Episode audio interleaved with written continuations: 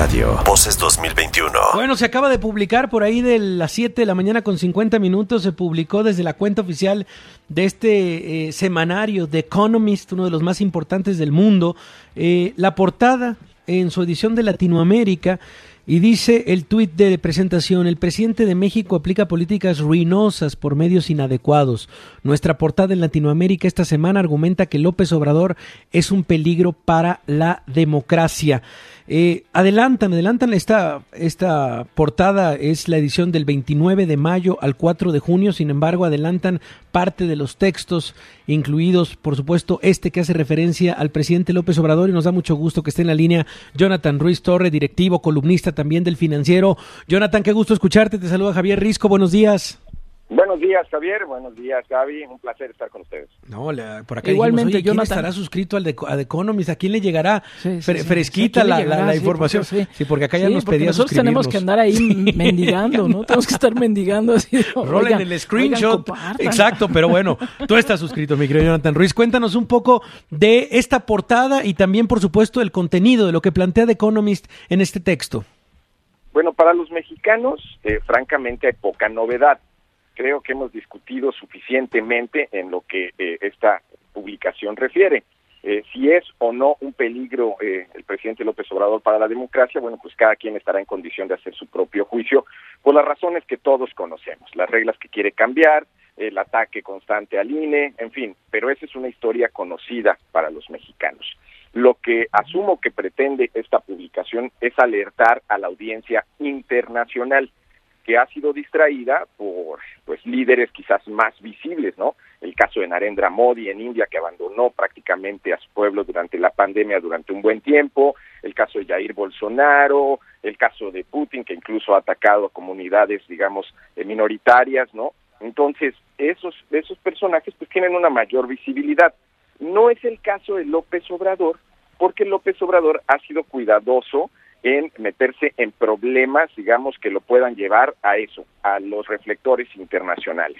¿Qué es lo que está diciendo prácticamente The Economist? Bueno, pues está alertando a los economistas eh, del país, del perdón, del mundo y al mismo Joe Biden, de acuerdo con el mismo texto, para que se enteren del riesgo que representa López Obrador en el contexto de unas inminentes votaciones que pueden darle más poder.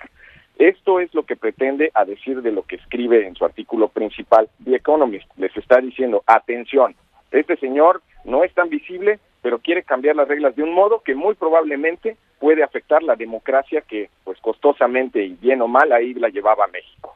Entonces, ¿qué es lo que pretende? A mí decir este artículo, bueno, pues que Joe Biden influya de la manera que le sea factible, con algún empujoncito, que bueno, pues habrá que ver cuál es, para que, pues, digamos, pueda tener alguna justamente influencia en la defensa de la democracia y no necesariamente en favor de un partido. Eso es, digamos, a muy grosso modo. ¿Qué exhibe, eh, eh, la, digamos, esta publicación? Bueno, pues exhibe que López Obrador no ha ido en pos de las inversiones eh, privadas, ¿no? sino más bien inversiones públicas que se hacen a cuenta gotas porque no hay dinero y que ha espantado a los inversionistas en buena medida con medidas como esta de que hizo en el norte del país cuando con una consulta popular canceló la construcción de una cervecería. Insisto, asuntos conocidos para los mexicanos, pero no del todo para los extranjeros. Yo eh, creo que más bien aquí el tema eh, más relevante para López Obrador es lo que se le puede venir encima por cosas que están fuera de su control y que no consigna la, la publicación, ¿no? La próxima semana todos los bancos que imprimen billetes, el Banco de México, la Reserva Federal que imprime dólares, todos los billetes van a tener una conferencia internacional en materia del cisne verde, una amenaza de que el cambio climático global nos cambie el sistema, que de hecho ya empieza a ocurrir y que estamos viéndolo con noticias como las de ayer, que les dieron tremendos golpes a Exxon, a Chevron, a Shell, y nosotros, en el sentido contrario, pues, estamos comprando una refinería.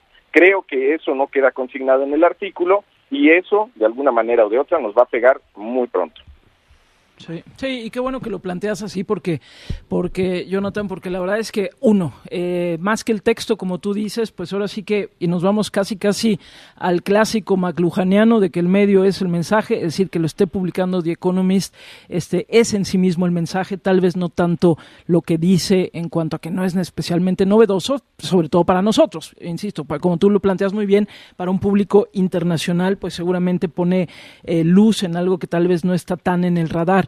Y esto, se vienen otros, otros momentos importantes. Hoy, por ejemplo, en la mañana yo escucho muy tempranito algunos podcasts que me gustan de radio de Estados Unidos, de la radio pública de Estados Unidos, por ejemplo, y el de el Up First de, en, de la radio pública de NPR arrancó precisamente con este tema que tú estás señalando ahorita, lo que se viene para, el, para la próxima semana, y también esta discusión de que se tiene, que se, que se está exigiendo a empresas como Shell, entre otras, a que reduzcan reduzcan de una manera significativa sus emisiones y bueno, pues México comprándole la refinería precisamente a Shell y eso también fue algo que de retoma, por ejemplo, la radio pública en Estados Unidos, que normalmente tampoco voltea a ver este tipo de cosas de México, ¿no? Entonces, me llama la atención porque sí, creo que son, digamos, como estas fotografías que se van ampliando hacia un espectro, digamos, eh, más internacional, Jonathan, eh, de algo que aquí en México pues sí venimos discutiendo desde hace tiempo, ¿no?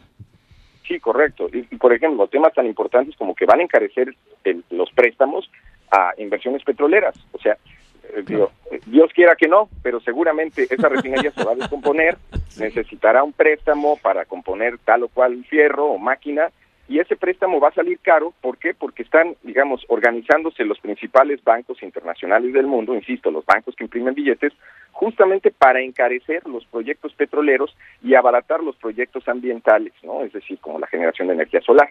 Entonces, en esa dinámica, pues nosotros podemos salir perdiendo si nuestra insistencia tiene que ver con una economía que pues va de salida a decir, insisto, de los datos, ¿eh? la gasolina ya no crece en términos de ventas. O sea, tenemos tres años con ventas globales de gasolina estancada, y no se diga el 2020 cuando todos guardamos el coche.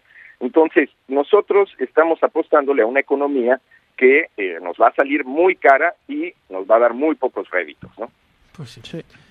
Bueno, pues, pues importante. Todo, lo que, toda la lectura de The Economist, o sea, sí. toda la lectura. No, bueno, pero lo que es alguien que sí está enterado, Javier Risco, no, como tú y yo que no tenemos la bueno que tocamos base rápido. Gracias, querido Jonathan, te mandamos un fuerte abrazo, gracias por estos minutos. Buen día, gracias. W Radio. Voces 2021. Vamos a escucharnos.